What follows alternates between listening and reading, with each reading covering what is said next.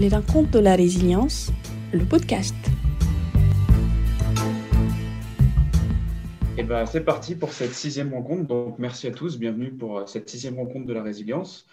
Donc, je vais revenir un petit peu sur euh, voilà, qui on est, l'association. Donc, par ici, la résilience. Donc, euh, certains commencent à nous connaître. On est cinq membres issus de la société civile. Donc, on a monté cette association en août 2020.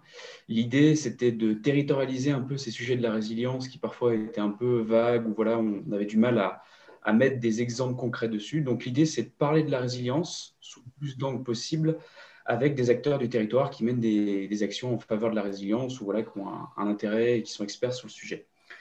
Donc, vous êtes sur cette sixième rencontre consacrée à l'eau. Donc, euh, on a pu, entre janvier et avril, euh, avoir sept intervenants, donc à la fois sur le cycle de l'eau, l'eau en ville, l'eau en agriculture, l'eau avec les zones humides, l'eau et l'industrie, et aujourd'hui, la question de l'embouteillage de l'eau. Donc, vous pouvez retrouver l'ensemble de ces, euh, différentes rencontres en podcast et en compte rendu sur notre site internet si vous préférez lire ou écouter. Voilà, donc euh, je laisse la main à Damien et je reprendrai la fin pour euh, une petite conclusion. Merci à tous et bonne rencontre. Merci beaucoup Théo. Euh, donc moi je suis euh, rebonjour à, celles et ceux qui viennent de nous rejoindre. Moi je suis Damien Caillard, membre de l'association Paris la Résilience. Je suis aussi journaliste indépendant et j'anime un petit média qui s'appelle Ticographie qui traite des sujets de transition écologique et de résilience territoriale sur le Puy-de-Dôme. Là j'ai le plaisir euh, de recevoir Jacques Massy de l'association Préva qui je vais donner la parole dans quelques instants. Juste un petit mot d'introduction. Donc au niveau technique, comme je vous ai dit, voilà, activez votre module discussion en bas. Vous pouvez préparez vos questions pour la deuxième phase ou les poser euh, à l'écrit euh, dans le module si vous le souhaitez. Euh, cette rencontre est enregistrée. On en fera un podcast intégral qui sera avec une synthèse texte qui seront diffusés par la suite. Voilà, vous pouvez les retrouver courant de la semaine prochaine. On vous tiendra au courant par mail de toute façon. Voilà. voilà, voilà. Donc la problématique aujourd'hui, effectivement, plus précisément, c'est l'eau en bouteille dans le département du Puy-de-Dôme euh, face, si je puis dire, euh, à la problématique de la raréfaction de la ressource, puisqu'on on a quand même ce, sujet qui nous concerne tous sur, le, sur les départements. On va évidemment beaucoup parler de, Volvic, puisque Préva euh, travaille, si je puis dire, sur, sur la zone en aval de Volvic, mais on aura quand même quelques mots à dire sur les autres sources du, du département.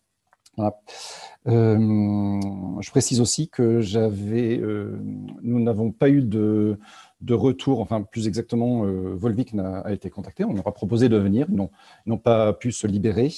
Euh, idem pour euh, d'autres personnes représentant l'ARS ou ou, le, ou la préfecture. Donc, euh, c'est pour ça que nous, sommes en présence de Préva sans autre intervenant aujourd'hui. J'ai eu quand même quelques échanges avec, euh, avec différentes personnes que je pourrais vous relayer. Mais voilà, Préva est notre interlocuteur euh, principal aujourd'hui, représenté par Jacques Massy. Je vais vous partager maintenant quelques, données génériques. Je vais partager mon écran. Voilà, donc quelques données génériques sur le, sujet de l'embouteillage de l'eau sur le, sur Puy de Dôme. Donc, il y a neuf sites d'embouteillage dans le département. Euh, voilà rapidement la carte. Alors évidemment, le plus gros de loin est Volvic, mais vous avez, alors j'ai grisé les sites qui sont hors du département. Vous avez euh, Châteldon, Rosanna, L'Accueil, Mondor, Saint-Diéry, Sainte-Marguerite et RDSI, voilà, avec des volumes qui sont quand même beaucoup moins importants de loin euh, par, rapport à, par rapport à Volvic. Pour, au niveau des consommations, on est sur des volumes par rapport, par rapport à une bouteille. Il y a au-delà de l'eau qui est nécessaire pour la bouteille, il y a quand même 2 et 3 litres qui sont nécessaires pour créer fabriquer la bouteille, surtout la bouteille en plastique. Euh, et ça représente sur le département alors des, euh, volumes très, voyez, très variés, de, des petites sources, notamment Châteldon, hein, qui est une, eau qui est assez chère et qui est assez prisée, qui représente 2 à 3 millions de litres par an, à 1,4 milliard pour, pour les derniers chiffres concernant, concernant Volvic. Voilà. alors, en termes d'impact économique c'est quand même assez important. Ça représente 1000 salariés sur le département. L'image de Volvic ici représente 800, à peu près 800 salariés euh, sur, euh, sur le site du Chancé à Volvic, mais il y en a 1000 sur l'ensemble du département. Euh, L'impact, euh, alors on est à un chiffre d'affaires d'environ 400, pour euh, Volvic, il me semble, on a des chiffres qui sont à peu près 485 millions d'euros, donc c'est vraiment un gros chiffre d'affaires sur, euh, sur 2019. Et bien sûr, il y a des impacts aussi en termes d'image, l'impact indirect sur les sous-traitants. Voilà. les sources que, que je vous avais listées sont liées pour beaucoup à des groupes, soit à des groupes indépendants, soit des groupes de distribution, comme Leclerc ou Intermarché, ou Danone, qui est propriétaire de la source de la Société des eaux de Volvic. Voilà. Euh, euh, les, alors, un, dernier petit sur les différences, euh, on va dire, géologiques et minérales. on va le voir d'ailleurs dans l'échange. tout n'est pas comparable à la situation de Volvic, c'est-à-dire qu'au-delà de, du faible nombre, de la faible quantité euh, d'eau euh, qui est extraite par rapport à Volvic hein, dans les autres sources, ce sont des, réserves d'eau, si je puis dire, qui sont d'un type différent. Ils sont notamment beaucoup plus en profondeur. C'est de l'eau qui n'est pas forcément potable en tant que telle. On a notamment de l'eau gazeuse, de l'eau qui, qui, comporte une forte dose de fer qui doit être traitée. Donc, on ne peut pas forcément comparer euh, la, situation de Volvic à la situation des autres sources, mais néanmoins, voilà, c'est important d'avoir une image de, ce qui se pratique sur le département. Euh, qu'est-ce qu'on peut dire aussi? Alors, il y a quand même un impact important positif parce qu'il y a des efforts évidemment qui sont faits pour préserver la qualité de l'eau, ce qui est normal.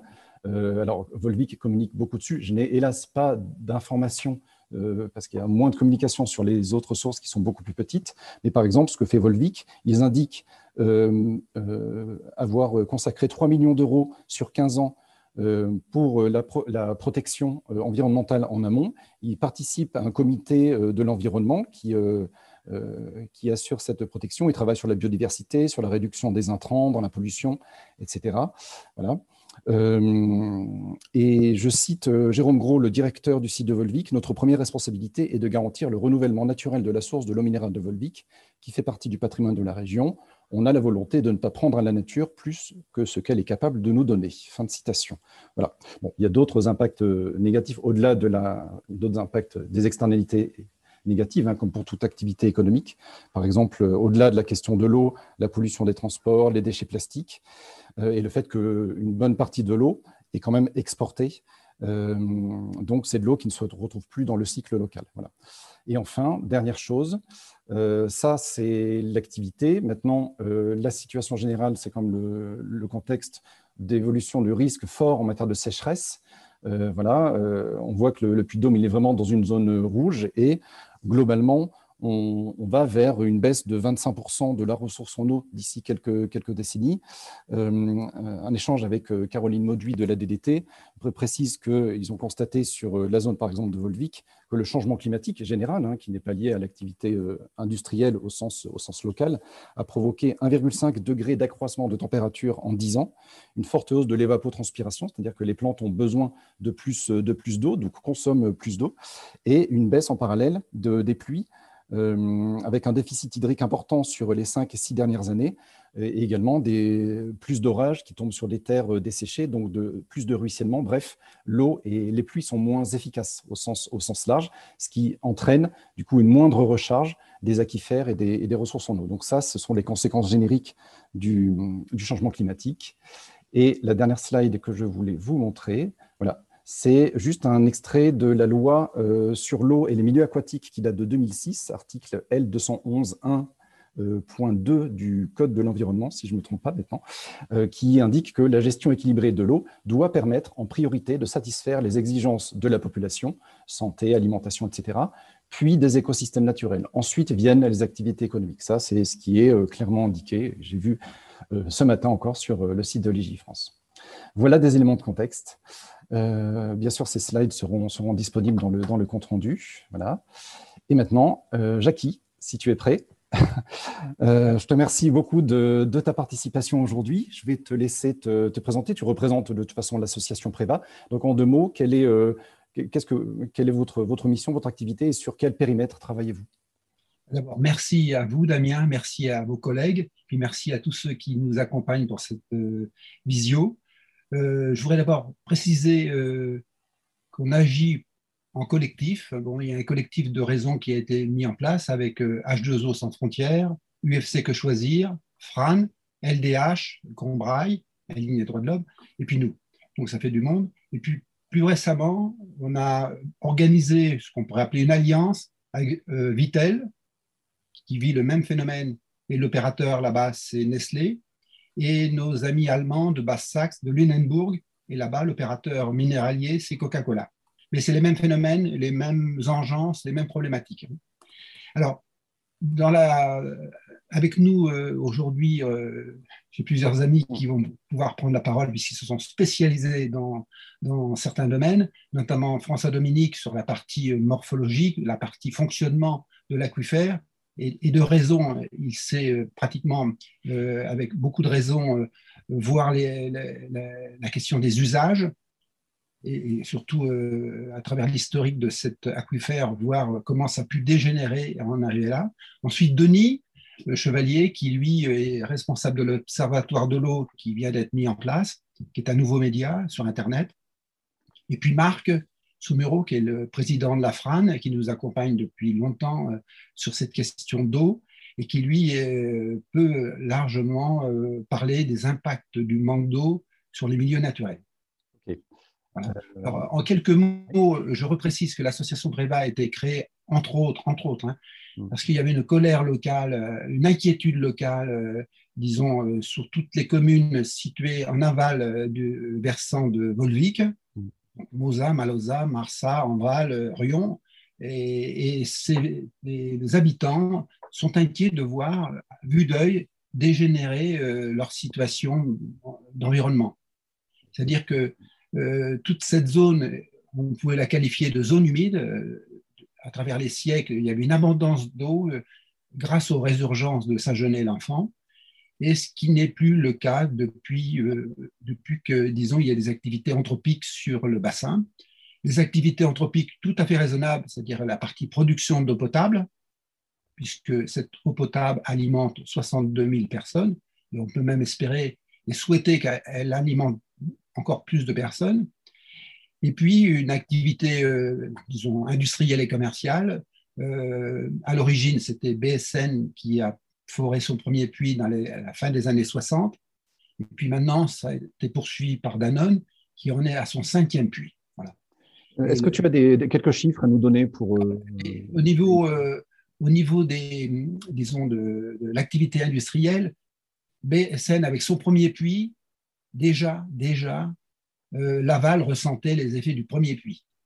Dans les années 80 déjà, euh, on sentait franchement que ce puits qui euh, puisait de l'eau à moins 100 mètres, et alors il faut voir que tous les puits, que ce soit ceux réalisés par Danone ou celui qui a été réalisé par BSN, sont situés dans un tout petit périmètre autour de là où on a trouvé l'eau potable. Hmm. C'est pas éparpillé, c'est hyper concentré. Donc, ils ont été percés pratiquement à l'aplomb de là où l'homme, en 1928, a trouvé, euh, disons, l'eau potable. Donc, ils n'ont pas été cherchés très loin. Et donc, bah, avec des moyens euh, extrêmement importants, notamment d'aller pouvoir puiser dans les eaux hyper saturées à 100 mètres. Alors, euh, dès, le premier puits, les populations qui sont encore vivantes ont vu, ils le disent, déjà, ils ont ressenti en aval le fait euh, que cet euh, nouvel usage, c'est-à-dire production d'eau à des fins d'embouteillage, commençait à se faire ressentir au niveau des niveaux des ruisseaux.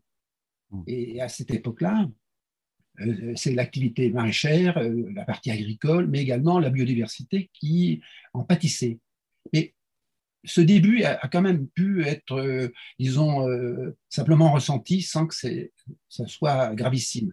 En revanche, très rapidement, quand Danone a commencé à, autour des années 80 à percer un, deux, trois puits supplémentaires, là, franchement, on a vu qu'il y avait une problématique d'usage. Et les gens s'y sont pas trompés. Ils ont vu que là, ça allait vraiment mal, mal se, disons, se dérouler. Et surtout, euh, la variable d'ajustement dans ce système-là, c'était les milieux naturels. On n'avait plus qu'un regard sur l'eau potable et l'eau industrielle, l'eau embouteillée les milieux naturels n'étaient plus du tout, du tout euh, ni euh, observés, ni, euh, ni garantis dans leur développement.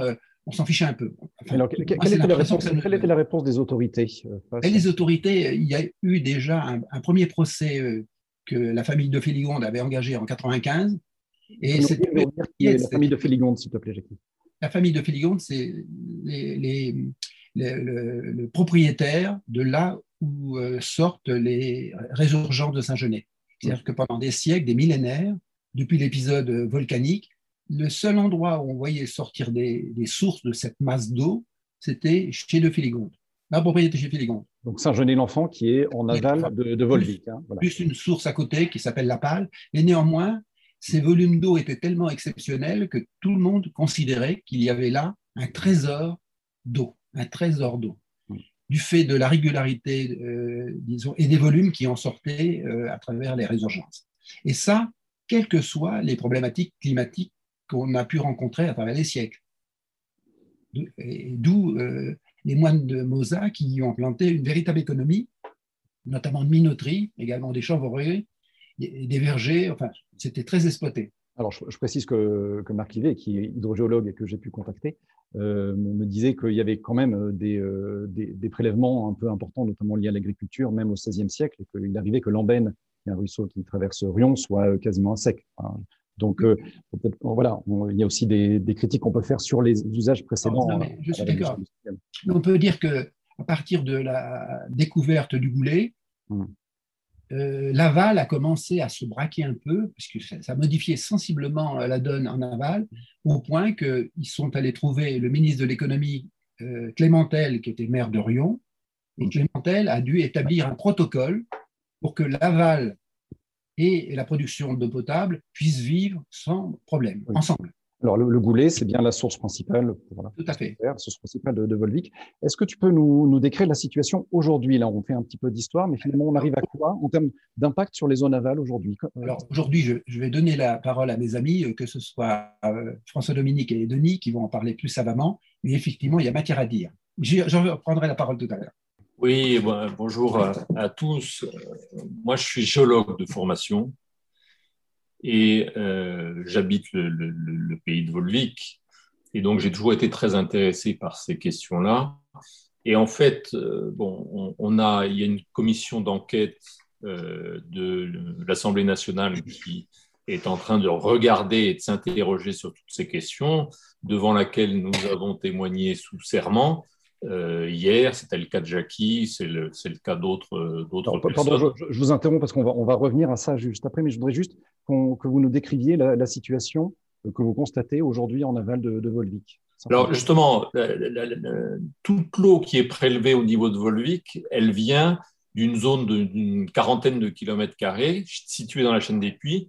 C'est la zone où, où l'eau de pluie tombe. Et percole à travers les, scories volcaniques qui sont extrêmement poreuses et perméables, mm. se rassemblent à la base de cette sorte de sandwich de coulées de lave et de, scories basaltiques et s'écoule vers la plaine de Limagne, hein, puisque l'eau, elle tombe aux alentours de 800 000 mètres d'altitude dans la chaîne des puits, puis elle arrive jusque, jusque dans la plaine. Et l'eau, elle est prélevée donc euh, artificiellement au, niveau de Volvic, mais euh, comme il n'y a pas de, de, rivière dans ce secteur-là, les seuls points classiques de sortie d'eau, c'était les résurgences de Saint-Genès-l'Enfant, dont Jackie parlait il y a quelques instants, et qui sont situées à 2 ou 3 kilomètres de, de, Volvic, en aval. Aujourd'hui, est-ce que, est, que, vous voyez des, des, assèchements importants? Est-ce que Alors, justement, de, ce qui se passe chez Monsieur de Filégonde, par exemple? Alors, on, pourrait, on pourrait développer ça à l'infini. Simplement, très rapidement, euh, les sources de Saint-Genès-l'Enfant, depuis le Moyen-Âge, elles débitaient 600 à 400 euh, litres d'eau par seconde qui sortaient par ces résurgences. Depuis quelques années, on, a baissé énormément et aujourd'hui, on est plutôt sur euh, une tendance de l'ordre de 30 à 40 litres par seconde. Et même en 2019 et 2020, les sources se sont totalement asséchées pendant plusieurs mois pendant la période estivale. Et d'ailleurs, euh, euh, Monsieur de Féligonde, qui est propriétaire de ce, du, domaine des sources, il y avait une pisciculture qui était installée là, où tous les, gens du pays moi venaient pêcher et apprendre à pêcher. Les enfants, il y avait 10 000 enfants par an qui venaient pêcher dans ce secteur-là. Eh bien, les 60 tonnes de, de, truites qui étaient pêchées chaque année dans cette pisciculture, il n'y a plus un seul poisson parce qu'il n'y a plus les sources qui permettent d'alimenter les bassins où vivaient ces truites. Alors, juste un mot sur, les, sur tout ce qui est euh, données, justement, et contrôle. Euh, apparemment, c'est quelque chose qui n'est pas forcément très. Enfin, il y a une polémique autour de ça. Je, vais citer Patrice Gauthier, qui a parlé dans un article de La Montagne du 27 mars. Patrice Gauthier est vice-président de Rion Limen Volcan, la communauté de communes en charge de l'eau et de l'assainissement. Il dit quand on veut faire l'expertise sur les mouvements d'eau et l'état des réseaux, on manque d'informations. Euh, et alors, euh, euh, j'ai pu échanger avec Caroline Mauduit. Je ne sais pas si Caroline est avec nous tout de suite. Caroline Mauduit, elle est chef de service, notamment eau et forêt, à la direction départementale des territoires du Puy-de-Dôme. Je vous propose juste une minute d'échange avec elle sur la question des données, parce que c'est quand même important de savoir de, de quoi on parle. Donc, je vais à nouveau partager mon écran. Donc ces données, effectivement, elles font déjà l'objet d'un autocontrôle, hein, puisque chaque industriel met en place un autocontrôle, que ce soit sur les aspects qualitatifs ou quantitatifs. Donc c'est-à-dire que c'est lui qui contrôle finalement lui-même la tâche euh, qu'il a compris. Donc euh, ça, c'est assez classique. Ensuite, effectivement, ces données sont envoyées au service police de l'eau en amont du comité de suivi. Chaque année, nous regardons ces données et nous travaillons avec la Société des eaux pour arriver à une présentation de ces données euh, avec les, données des autres préleveurs lors de cette, euh, cette réunion annuelle. Et nous faisons en plus un contrôle, euh, quelques contrôles de terrain. Le dernier a eu lieu en août 2020 où on est allé sur place avec un technicien qui relève les compteurs hein, avec les, systèmes qui sont sur place. Souvent, il y a de, la supervision en fait. Hein, donc, on peut sur la supervision qui est mise en place par les différents préleveurs, relever les compteurs et en le faisant à un mois d'intervalle, on peut ensuite corréler ces données-là pour voir si les données qui nous sont fournies par la SEV mais également par les autres préleveurs euh, sont, euh, sont tangibles et sont donc fiables. Bon, désolé pour les conditions de diffusion. En plus, c'était une, interview télé, enfin, une interview visio en, télé, en, audio uniquement qui passait pas très bien, mais j'espère que vous avez bien entendu ce qui a été dit. Euh, un petit mot peut-être, euh, Jackie, euh, sur ces données, sur cette question de, des données. Moi, je veux bien reprendre juste une seconde la parole. On a toujours contesté auprès de, des services de l'État, notamment Mme Mauduit et M. Sanséo et les différents préfets qu'on a pu voir, qu'il y ait une totale maîtrise des, de la situation de l'aquifère par l'État. Il y a d'abord des autocontrôles, il n'y a aucune analyse d'impact sur les forages qui ont été euh, effectués. Et puis, euh, ils nous ont même avoué, et on leur disait déjà auparavant, que les piézomètres étaient mal placés pour apprécier les niveaux. Vas-y, euh, Dominique. Oui, c'est une situation un petit peu compliquée parce que pour nos auditeurs, hein, c'est important de savoir ce que c'est que l'autocontrôle. C'est-à-dire que l'État, qui n'a pas forcément les moyens en personnel humain de suivre le respect des autorisations de prélèvement qu'il donne, dit à l'entreprise euh, qui à qui on délègue cette chose-là, euh, eh bien, vous contrôlez vous-même ce que vous faites.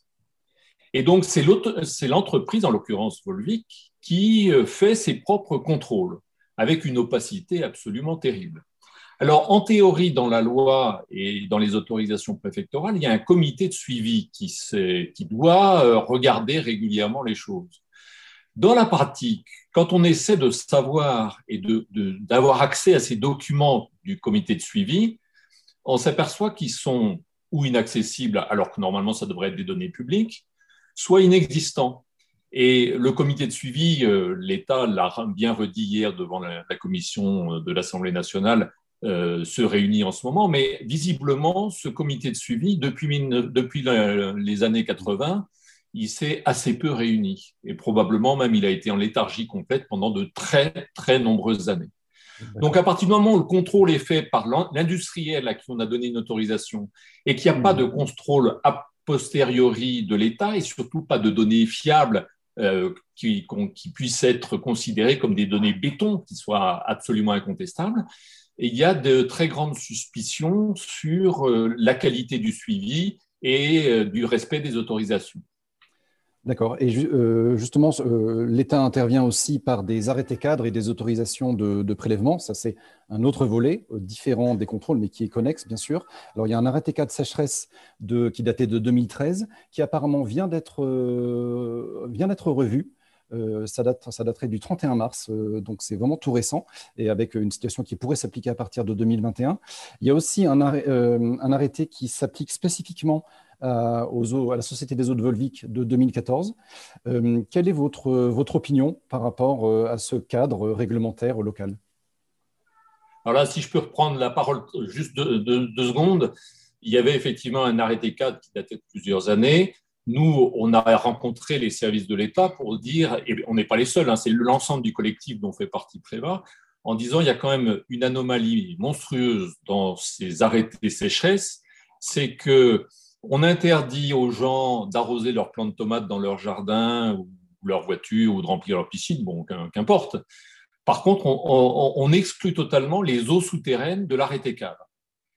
Et on s'aperçoit malheureusement qu'on n'a pas été entendu parce que le préfet du Puy-de-Dôme a effectivement signé le 31 mars dernier, donc il y a, une dizaine de jours, un, nouvel arrêté sécheresse qui précise que les mesures de restriction en cas de sécheresse seront applicables à tous les cours d'eau, euh, même ceux qui sont autorisés ou exemptés au titre de la loi sur l'eau, mais qu'en revanche, sont exclus les prélèvements à partir de forages en eau profonde euh, attestés par une étude hydrogéologique. Ça, ça ne veut rien dire, mais enfin, ce n'est pas les choses. Alors, comme nous, on avait posé les questions et que par la loi, les représentants de l'État en région euh, doivent répondre, euh, on a quand même eu des choses absolument incroyables. je vous cite dans ce document annexe à cet arrêté sécheresse, la faible connaissance des eaux souterraines et le manque de suivi ne permettent pas aujourd'hui d'envisager des mesures de restriction pour les eaux profondes. Ça veut dire que le principe de précaution, on s'en fiche complètement. apparemment, l'État s'est engagé à faire une étude et à mettre en place euh, de tels dispositifs par la suite. Oui, mais ça fait des années qu'on le demande, ça fait des années que ce n'est pas fait. Et en gros, nous, on a rencontré plusieurs des préfets successifs, parce que là aussi, on change d'interlocuteur toutes les cinq minutes. Hein. Euh, on parlait de M. Sanséo, mais visiblement, il n'est plus le directeur de la DDT du Puy-de-Dôme. Les préfets, on en a connu trois, ou préfètes, on en a connu trois ou quatre depuis euh, très peu de temps. Et c'est très facile de dire, euh, c'est ce que, ce que dit d'ailleurs l'arrêté sécheresse, si vraiment il y a un problème, on va mettre en place une commission pour essayer de mieux comprendre comment fonctionne le système. Et ça, ça aurait dû être fait il y a 30 ans. Alors, si, on vient à la question de, l'embouteillage, enfin de l'activité d'embouteillage euh, de, Volvic, ou, qui concerne aussi d'autres structures, euh, si je résume bien, est-ce que vous direz que votre position, c'est que euh, la variable d'ajustement, quand il y a une baisse de la ressource en eau, ne doit plus être les milieux naturels, mais plutôt les activités économiques C'est ce que vous diriez? Bon, Ce n'est pas ce que moi je dis, c'est ce que dit la loi sur l'eau et les milieux aquatiques de 2006. Mmh. Elle définit les priorités. Hein. Les priorités, c'est d'abord euh, l'utilisation pour l'eau potable des populations. Deuxièmement, l'alimentation des milieux naturels. Troisièmement, l'agriculture et différents usages. Et ensuite, euh, éventuellement, des embouteillages pour exportation à l'étranger. La variable d'ajustement, elle n'a jamais été ni sur l'alimentation en eau potable des populations locales, ni sur les milieux naturels. Aujourd'hui, par, contre, c'est ça qui se fait. C'est eux qui, qui, subissent les, choses.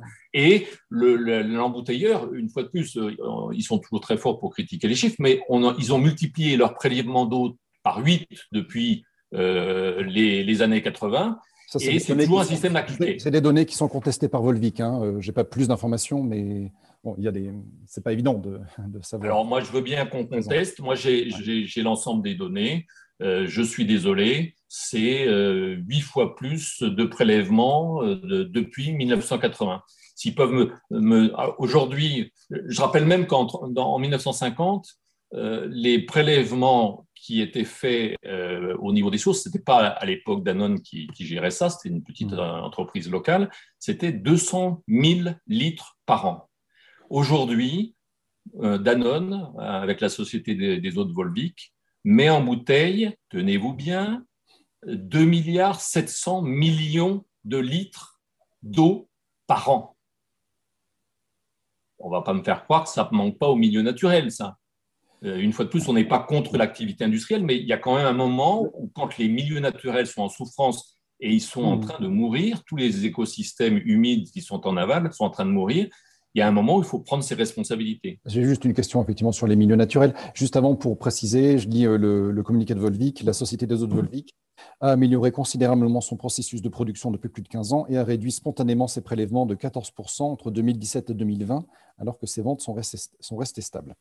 Voilà, ce, voilà leur, leur, communication. J'avais donc une question sur les. les chiffres, Damien, c'est qu'en en fait, voir, ils ont beaucoup effectivement euh, euh, dû euh, s'adapter à la Covid, notamment euh, les bars et restaurants n'ayant plus du tout de demande d'eau. Donc ça réduit, disons, les prélèvements de fait, puisque Danone ne stocke rien.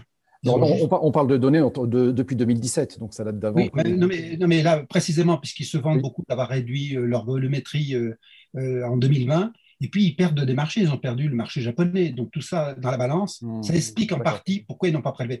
Non, je voudrais revenir sur l'arrêté de 2014. Cette, ce fichu arrêté, enfin, l'État a accordé à Danone la possibilité d'annualiser ses prélèvements, c'est-à-dire de tirer de l'eau quand ils le veulent. Mmh. Et en fait, quand ils le veulent, c'est les marchés qui font appel à cette eau.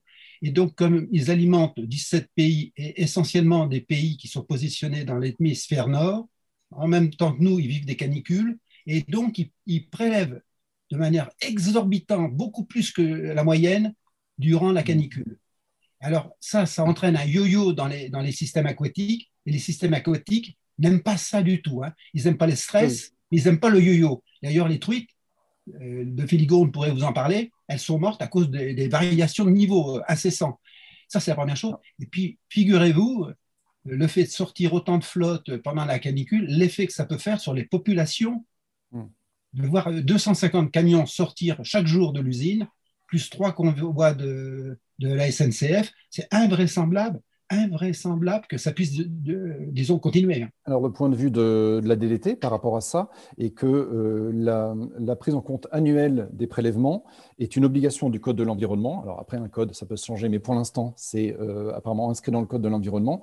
Et que euh, l'arrêté de 2014 dédié à Volvic inclut également, au-delà de, de prélèvements annualisés, un débit maximum par jour et par mois qui permettrait normalement d'éviter ce genre de situation. Qui le contrôle, ça? Voilà. Vous avez la réponse. Hmm. D'accord. Euh, alors, euh, comme il nous reste, je, voudrais qu'on passe quand même une, une, session de questions-réponses dans, dans une 5-10 euh, minutes. on va, je vous propose de, de, nous attarder maintenant sur des solutions, c'est-à-dire comment on, a, on a dressé un portrait, alors certes un peu rapide parce que notre, euh, on est contraint euh, par, le temps. Il y a beaucoup de sujets à voir. C'est des sujets qui sont très complexes et qui impactent beaucoup les, gens. Donc, c'est très sérieux. Mais néanmoins, justement, qu'est-ce qu'on peut apporter comme type de solution, qu'elle soit organisationnelle, peut-être technique, peut-être sur les usages? Euh, Qu'est-ce qu'on peut faire aujourd'hui et demain par rapport à ça? Avant de parler de solutions, il faut véritablement que Denis nous explique comment, en gros, comment peut se dérouler le scénario compte tenu de ce qu'on voit et de ce qu'on observe. Euh, si on laisse faire, c'est ça? Oui, oui, c'est ça. D'accord. Denis, en quelques minutes. bonjour à tout le monde. Bonjour. Moi, je voudrais simplement revenir sur les propos et ce qu'a ce qu'a déclaré Madame Mauduit. Il n'y a qu'un seul contrôle qui vaille sur la ressource de l'aquifère de Volvic. Ce n'est pas de regarder les compteurs à un instant T, c'est de regarder le niveau de la nappe. Le niveau de la nappe, c'est lui qui conditionne tout. C'est-à-dire, si le niveau de la nappe est stable, on peut considérer que la ressource est stable. Donc, il n'y a pas une surexploitation de la ressource. Si la ressource, si par contre il y a une surexploitation de la ressource, il va y avoir une diminution de la nappe. Il faut savoir que sur chacun des forages qui sont effectués, qui ont été mis en place par la Société des eaux de Volvic, vous avez un système, enfin un appareil qui est un piézomètre, donc qui est là juste pour mesurer en instantané le, niveau de la, de la nappe. Si, en termes de contrôle, l'État ne faisait que, que le contrôle du niveau de la nappe, il serait capable de dire oui, l'utilisation ou la gestion de la ressource, elle est maîtrisée, c'est-à-dire on est toujours sur la même quantité. Par contre, s'il y avait une baisse de la nappe, et nous on suspecte forcément une baisse de la nappe, puisque s'il n'y avait pas de baisse de la nappe, vous auriez par rapport à des chiffres constants et maîtrisés de la part de la SEV et de, l'eau potable, vous auriez un débit qui n'évoluerait pas à la baisse au niveau des sources de résurgence. J'espère que cette explication n'est pas trop compliquée. Nous, on voudrait simplement qu'il y ait. Alors, on dit qu'il n'y a pas les moyens de mesure, mais si les moyens de mesure, ils y sont, puisqu'ils ont obligation d'avoir ce piézomètre. Alors, si l'État voulait jouer le jeu, eh bien, il suffirait qu'il demande et qu'il publie tous les ans le niveau piézomé, enfin le niveau de la nappe sur chacun des cinq forages. Et là, on verrait, on verrait effectivement ce qui se passe. Et là, au moins, on serait capable de discuter sur comment on gère pour le futur. Là, ça fait écho à l'article de la montagne du 27 mars. Euh, j'avais cité euh, une personne de Rion Liman et Volcan sur la complexité d'avoir des, données globales. Apparemment, il y a plusieurs acteurs qui, reconnaissent ça. Alors, qu'est-ce qui peut se passer si, si, tout ça continue, si rien n'est fait Qu'est-ce qui peut se passer sur la zone de Rion? Bah, écoutez, moi, moi, je me suis. Alors, les mesures que l'on fait, nous, alors, on a la chance, on a sur chacune des trois sources principales, il y a une station de mesure. Cette station de mesure, ce sont des stations de mesure qui appartiennent et qui sont gérées par la DREAL. Donc, il y a des relevés qui sont quotidiens. Donc, après, ils font des moyennes mensuelles, etc. Donc, ça, c'est des données qu'on peut consulter. Moi, je m'amuse depuis des années à regarder un petit peu ce qui se passe. Donc, c'est édifiant. Hein. Si, si, on s'en tient juste à un modèle mathématique, mais bon, qu'est-ce que vous voulez? On est bien obligé de s'en tenir compte à, à, ça. Je veux dire, dans cinq ans, il n'y a plus une goutte d'eau. Dans deux, trois ans, il n'y a plus une goutte d'eau sur les deux sources qui sortent sur la pisciculture. Vous dites dans cinq ans, il n'y a, a, plus, d'eau où dans cinq ans Il n'y a plus d'eau dans les sources. Les sources ne résurgent, il n'y aura plus de résurgence puisque le niveau, de la nappe, le niveau de la nappe sera descendu à un tel niveau que cette nappe ne pourra plus alimenter les sources de résurgence, qui est une espèce de trop-plein, si vous voulez, mais qui, qui s'effectue par des phénomènes physiques en aval. Alors, question provoque, mais euh, est-ce que c'est -ce c'est grave si euh, ces zones naturelles qui étaient humides ne le sont plus? Quel impact bah, Écoutez, euh, bon là, heureusement je suis assis.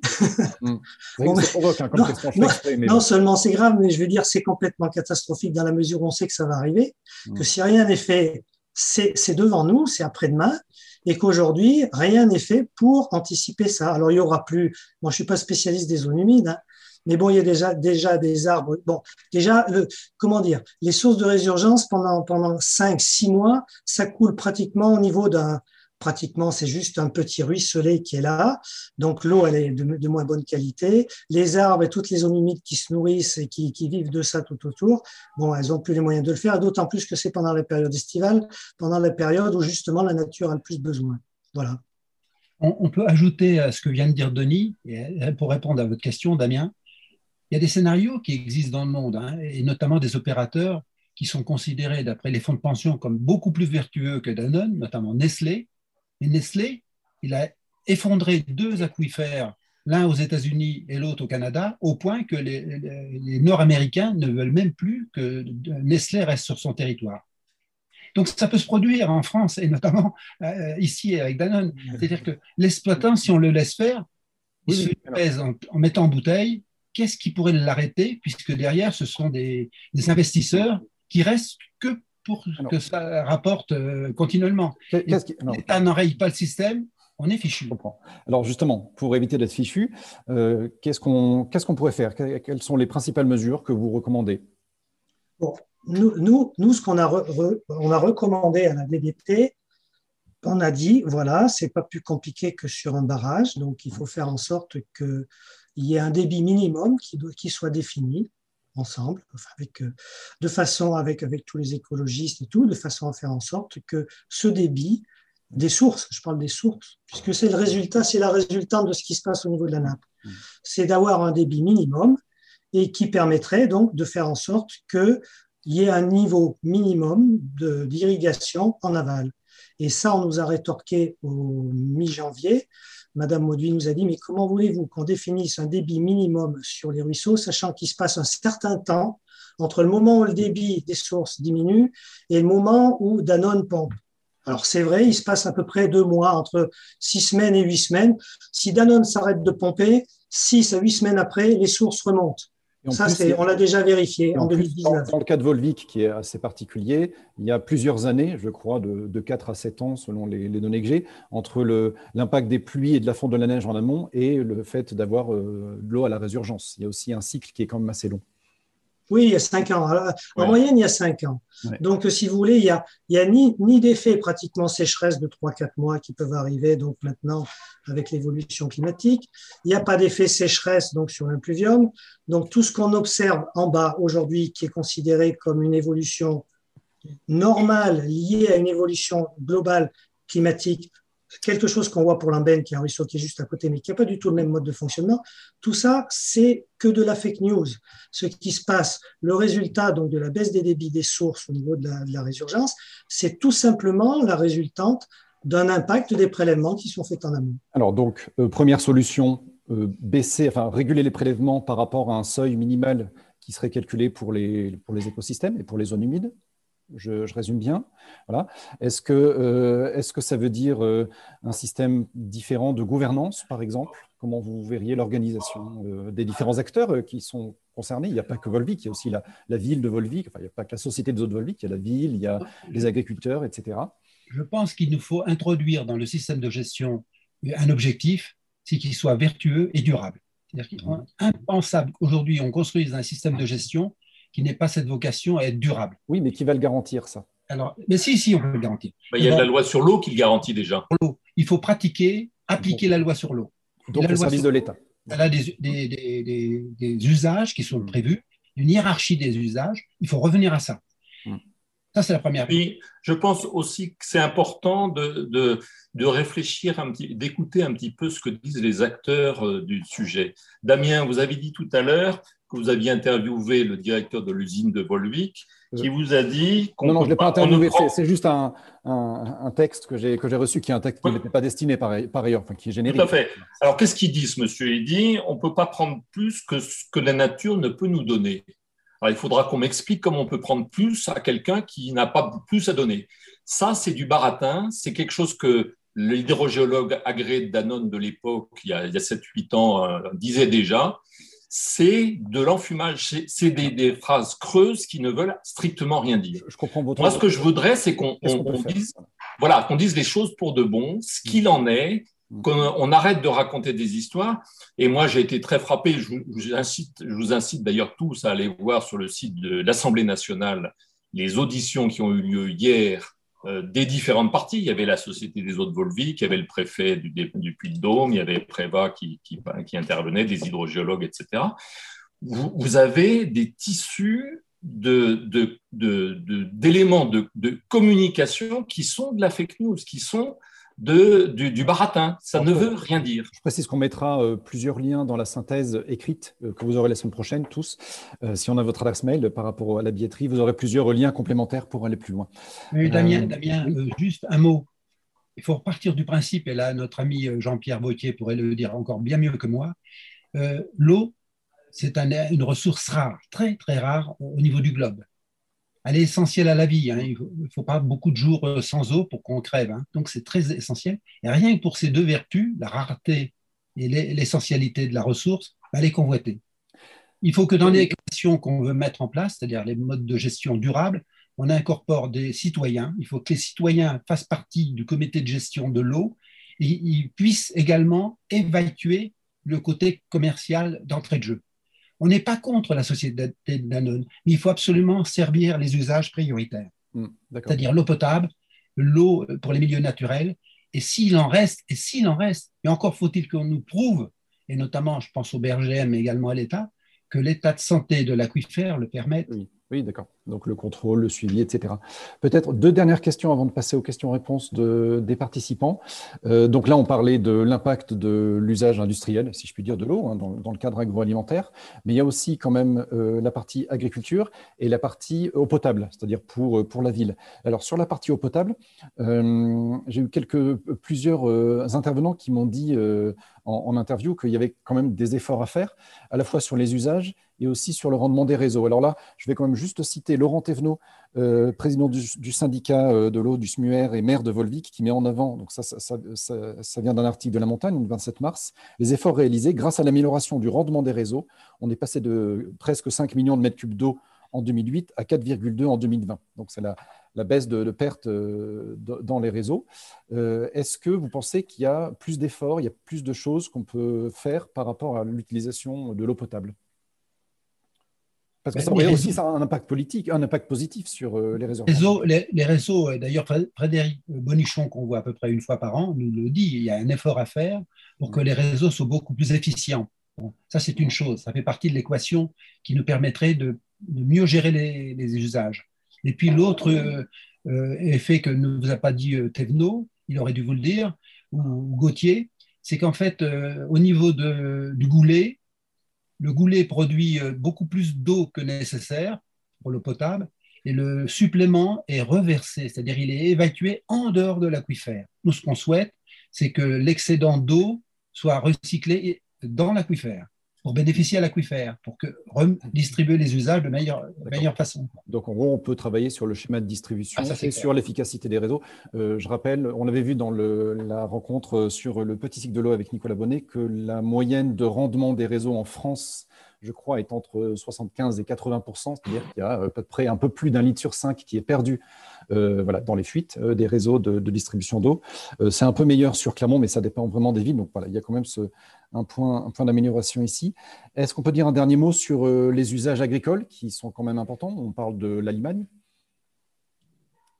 La Limagne, vous le savez, la cartographie l'a montré, celle que vous avez exposée au début, c'est une des zones les plus sinistrées en pluviométrie il pleut autant d'eau en Limagne qu'en euh, Algérie, à Oran.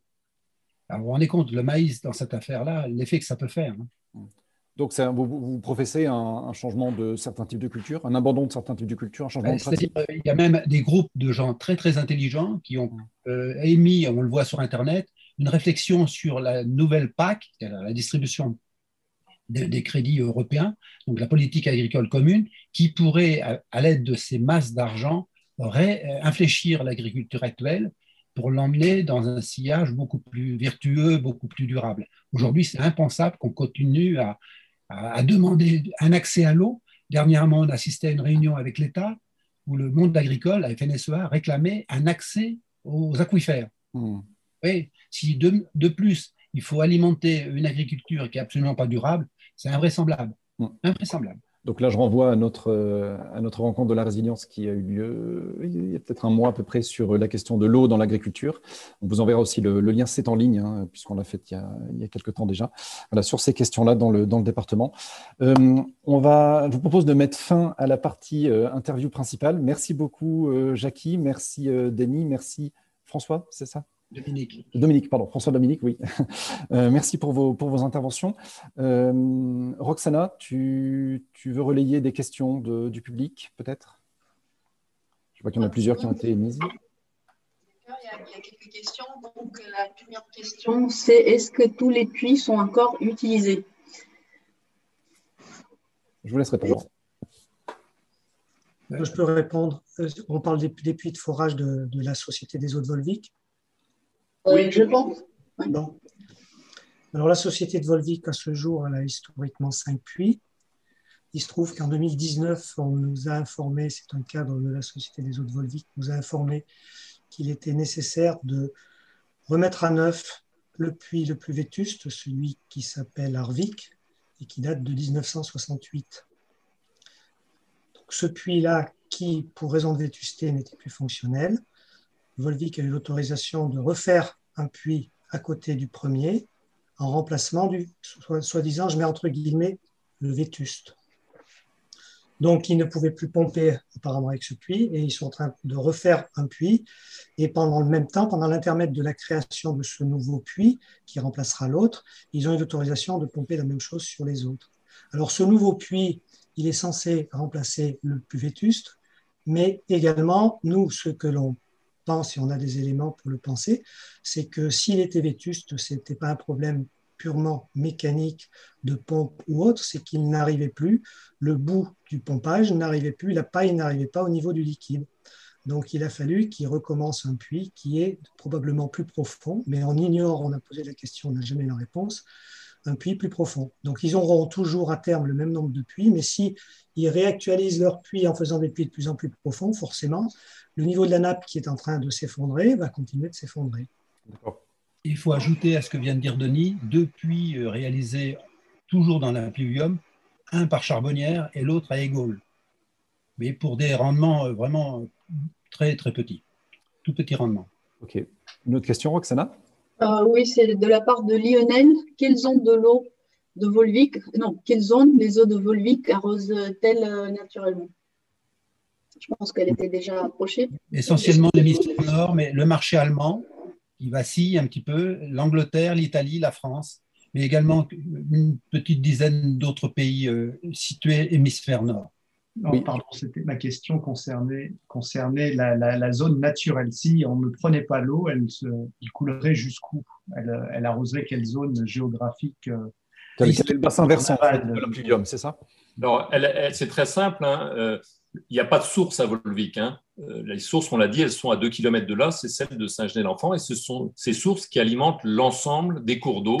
Et ces cours d'eau irriguent toute la partie qui est située entre Volvic, enfin Saint-Genès-l'Enfant, Rion, et va jusqu'à rejoindre l'Allier, la, rivière Allier, à une quinzaine de kilomètres de distance.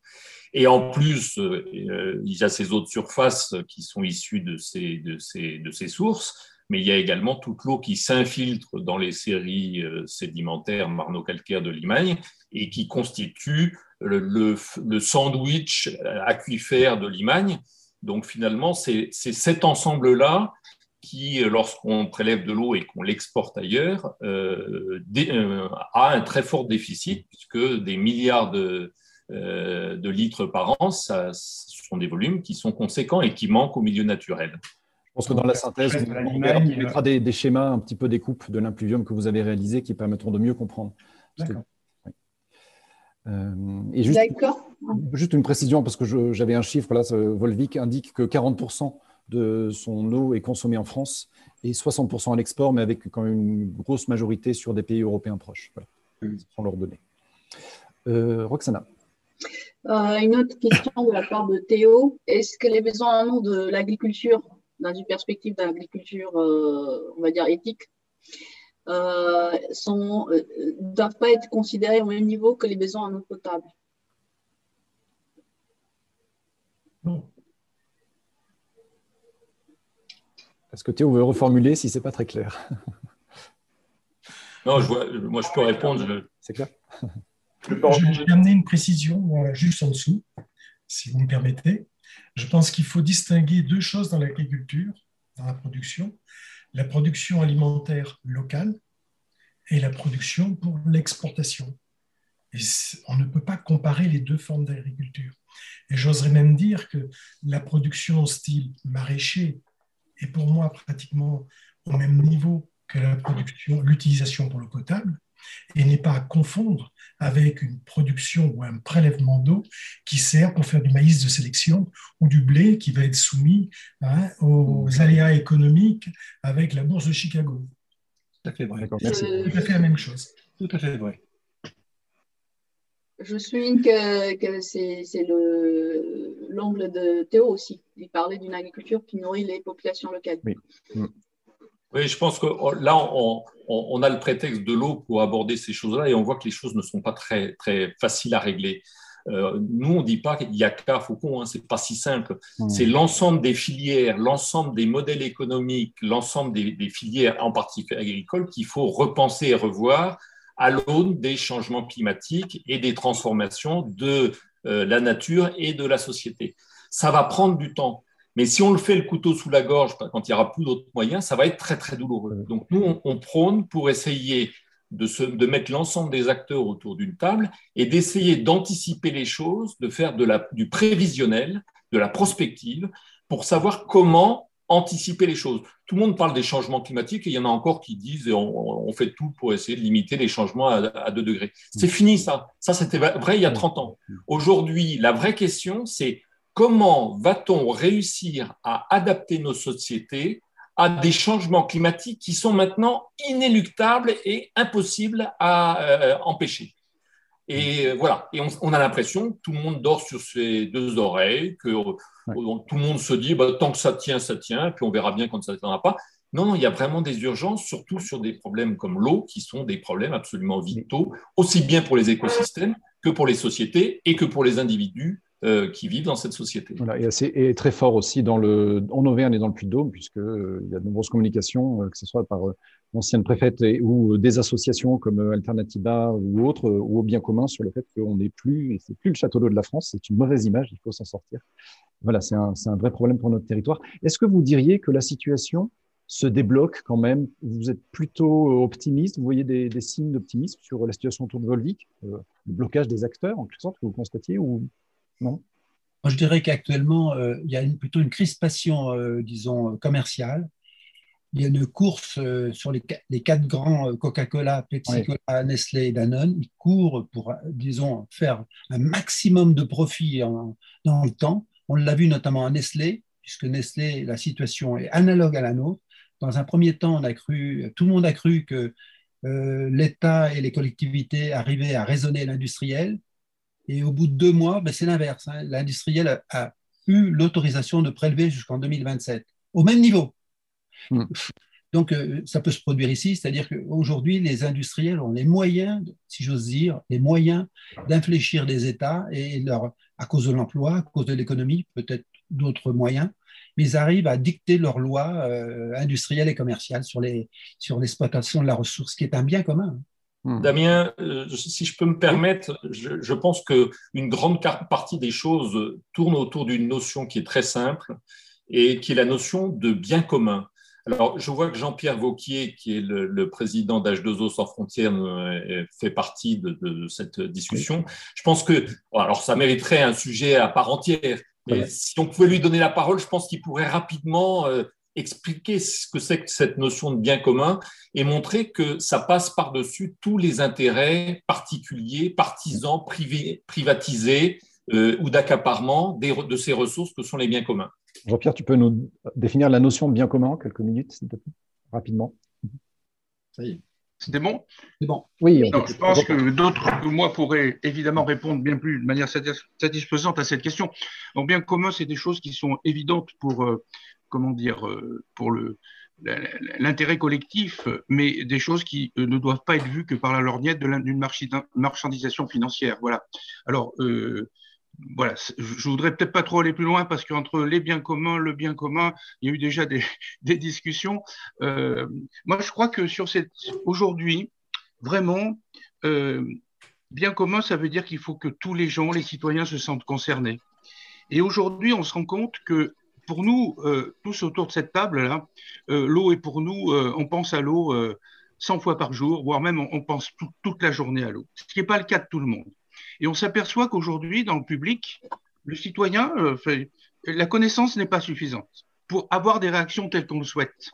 Je pense aujourd'hui que peu de gens, peu de gens, je radote, je dis toujours la même chose, mais peu de gens savent que cette eau qui est sur Terre, elle a 4 milliards 500 millions d'années et que c'est la même depuis.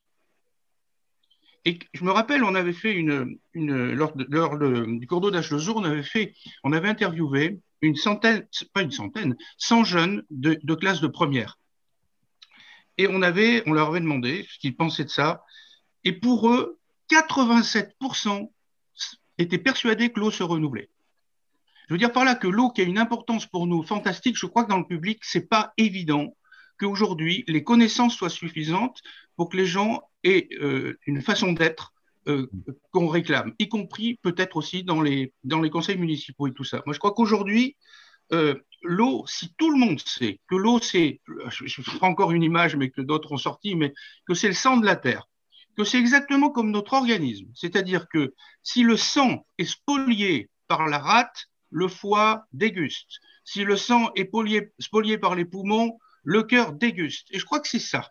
C'est-à-dire que l'eau, c'est le, le, le, sang de la terre. Il faut qu'on ait vraiment tous cette notion-là. Et je crois que si on a cette notion, on ne jouera plus avec l'eau pour, euh, marchandiser, pour marchandiser, etc. Je crois qu'il y a des connaissances de base, à mon, à mon, sens, qui manquent tout de suite, mm. euh, parce que bon, les gens ont d'autres soucis hein, et plein d'autres choses. Mm.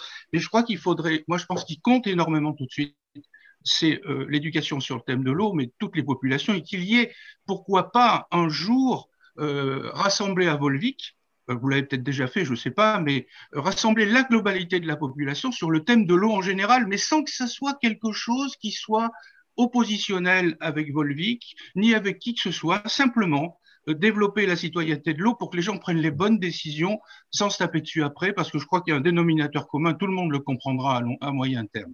Donc Jean-Pierre, excuse-moi, je te coupe la parole parce que il Je me, je me tais, pardon, excuse-moi.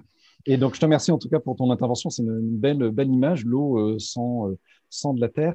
Euh, et c'est effectivement cette mission de sensibilisation et d'éducation, c'est la mission de l'association que tu présides, H2O sans frontières. Euh, je voudrais juste terminer par une dernière question avant de céder la parole à, Théo pour le, pour le mot de la fin sur, euh, sur la prochaine saison. Excusez-moi, parce que j'aurais voulu, pardon, juste peut-être donner quelques aspects techniques qui constituent aujourd'hui la connaissance par le BRGM. vous me permettez D'accord. Rapidement. Rapidement. Oui, oui, mais rapidement. Euh, mais de toute façon, j'avais l'intention de faire rapidement parce que euh, donc déjà, je suis pas hydrogéologue. Donc euh, l'hydrogéologue, vous avez appelé en, début de semaine, mais elle est, elle est en congé toute la semaine, donc elle ne pouvait pas intervenir aujourd'hui ni apporter un, avis. Juste un, premier point. Donc le BRGM est un organisme public. mais on travaille à la fois pour les collectivités publiques, mais on travaille aussi avec les entreprises privées. D'ailleurs, une petite recherche de n'importe lequel d'entre vous montrerait qu'on a déjà travaillé avec euh, et pour Danone et que euh, j'espère ce sera encore le cas à l'avenir, puisqu'on on peut travailler avec des, gens euh, compétents chez, chez, Danone de manière à, accroître la connaissance.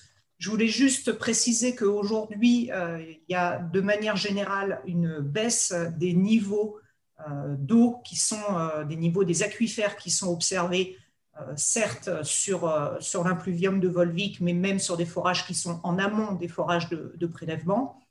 Et c'est aussi le cas sur d'autres bassins versants de la chaîne des puits. Donc c'est euh, une, généralité aujourd'hui qu'il faut quand même avoir en tête. On a parlé changement climatique et, et c'est là un, un, effet du changement climatique qui est, observé. Le BRGM a acquis à l'automne dernier des, données sur le sous-sol euh, qu'on espère euh, qui vont permettre euh, d'accroître la, connaissance sur les hydrosystèmes de l'ensemble de la chaîne des puits. et en particulier, donc, il y a une thèse qui, j'espère, va, voir le jour et va pouvoir être menée dès, la rentrée prochaine, qui pourra travailler sur l'organisation géologique de, cette zone de ce secteur nord de la chaîne des puits qui a survolé euh, Volvic et pour lequel on, fera probablement un, focus sur l'hydrosystème de Volvic. Euh, je tiens à préciser que compte tenu du, modèle économique du BRGM, euh, chaque étude demande un financement qui n'est pas, enfin, qui est externe au BRGM et en l'occurrence cette thèse sera financée par le BRGM, par Danone euh, et euh, j'espère aussi en partie par euh, Clermont-Auvergne Métropole. Ok. Et je, je m'arrête là. Merci beaucoup. Et du coup, bah, je me permets de poser la, question englobante de fin à tous nos intervenants, y compris à vous, Émilie. Vous pourrez avoir peut-être des éléments. C'est justement, on a, on a fait un énorme focus sur Volvic. C'est normal. C'est lié à l'actualité. C'est lié à la taille et à la problématique majeure de ce site. Néanmoins, on a dit qu'il y avait huit autres sites d'exploitation sur le Puy de Dôme. Alors, euh, l'échange que j'ai avec Coraline Mauduit m'a dit qu'il n'y a pas de problématique spécifique parce que les, volumes sont bien moindres et, comme je l'ai dit, les types de, euh, réserves d'eau d'aquifères sont aussi différents. Est-ce que, selon vous aussi, même si euh, la problématique de la loi de 2006, la loi sur les milieux aquatiques, doit s'appliquer à tous les acteurs économiques et tous les, tous embouteilleurs, est-ce que, selon vous aussi, vous confirmez qu'il n'y a pas de problématique particulière en dehors de, de Volvic sur, l'exploitation de, des sources de minérales dans le département? Je dirais que si le monde, euh, à l'issue de la réunion qu'on a eue avec l'État récemment, si le monde agricole commence à s'intéresser à d'autres voies d'eau, notamment les aquifères, là, là, on aura un véritable sujet à dominer, à gérer. Et ce que je crains, là aussi, euh, quand on voit la FNSEA ou même l'IMAGRIN intervenir sur des données de ce type-là, et qu'ils exigent, ils obtiennent quasiment euh, satisfaction. Alors nous, ça nous fait craindre le pire. Oui, sur d'autres territoires que, le, que sur Volvic, d'accord. Si, si, si. Ben, imaginons qu'ils souhaitent accéder à des aquifères, hmm. qui ont des volumes d'eau. Euh, il y en a 10 dans, euh, disons, dans la chaîne. Il est possible qu'ils commencent à regarder un petit peu où se trouve l'eau, puisque hmm. les experts, et notamment Petrella qui, qui, qui, a parlé dans le cadre de la démarche parlementaire, disait que le monde agricole allait euh, accroître ses besoins d'eau de 15% dans les prochaines années. Bah oui, c'est un effet du changement climatique, mais c'est un peu, un peu mécanique. Ok, on va en rester là. Merci beaucoup pour euh, votre temps euh, à toutes et à tous. Merci pour vos interventions.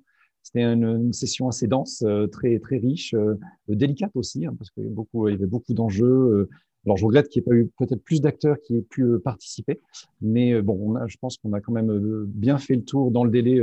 On, avait on a fait un, tour déjà intéressant de la question. Théo, tu, veux nous dire un petit mot de clôture et notamment sur la, prochaine saison? Voilà, oui, un petit mot de la fin. Donc, euh, je me joins à Damien et de la part de toute l'équipe, on vous remercie pour avoir participé à la fois pour être intervenu et à la fois avoir profité de cet échange. Donc, ce cycle sur l'eau s'achève. Voilà, donc comme pour la saison 1 sur l'alimentation, on a pu voir qu'il y avait quand même pas mal de questions de résilience. On était plus dans des de transition et plus de résilience. Donc voilà, pour la saison 1, vous pourrez retrouver l'ensemble de ces éléments sur notre site internet, les comptes rendus, les podcasts. Donc n'hésitez pas à y retourner. Donc, ce cycle s'achève, nouveau cycle qui se, qui se, qu'on a prévu. Donc, il commencera le 7 mai. Donc, pareil, on, on recommence sur un cycle avec tous les vendredis, voilà, de, à pas, pas, tous les vendredis, justement, on en, on en a un peu moins. Toujours le vendredi à 12h30. Donc, ce nouveau cycle sera consacré à la mobilité sous l'angle de la résilience. Donc, il commencera, il commencera le 7 mai à midi et demi. Donc, on envisage de le faire à la baie des Singes, donc euh, sous couvert de possibilités avec les conditions sanitaires. Pour ce premier événement, on accueillera François Rage, maire de Cournon, vice-président en charge de la mobilité et président du syndicat CNTC, et François et Serge pardon, Fabreau, président de l'association Vélocité 63, donc qui nous permettront d'aborder la question de la mobilité en ville. Voilà. Et ce cycle, voilà, pour présenter la globalité, sera divisé en trois événements voilà, on passe à un petit peu moins d'événements que ce qu'on a pu connaître jusque-là pour rentrer plus en détail sur chacune des, euh, euh, des, rencontres. Alors, comme d'habitude, voilà, on est toujours en recherche d'aide voilà, pour nous accompagner dans cette démarche. Vous avez vu que ça demande pas mal de travail. Euh, on a essayé de mettre en place de plus en plus de contenu en amont, en aval, pendant, avec des vidéos, ce genre de choses. Donc, n'hésitez pas, si vous voulez participer à la vie de l'association, on est complètement ouvert pas du tout fermé à, ça. Et voilà, si vous souhaitez participer autrement, on a toujours les adhésions qui sont possibles toutes les informations sur notre site internet et vous pouvez toujours nous contacter, nous contacter via notre adresse mail contact par ici la résilience.org. Ok. Merci tous. Merci à vous. Et donc, on vous tient au courant la semaine prochaine pour les comptes rendus et les podcasts. Et peut-être, j'espère, le 7, euh, le 7 mai, euh, en visio et en présentiel hein, sur les deux. Merci. Merci, beaucoup. Merci. Retrouvez ce podcast, la santé écrite, les données présentées et d'autres éléments sur notre site web par ici la résilience.org. Tout attaché sans accent. À bientôt.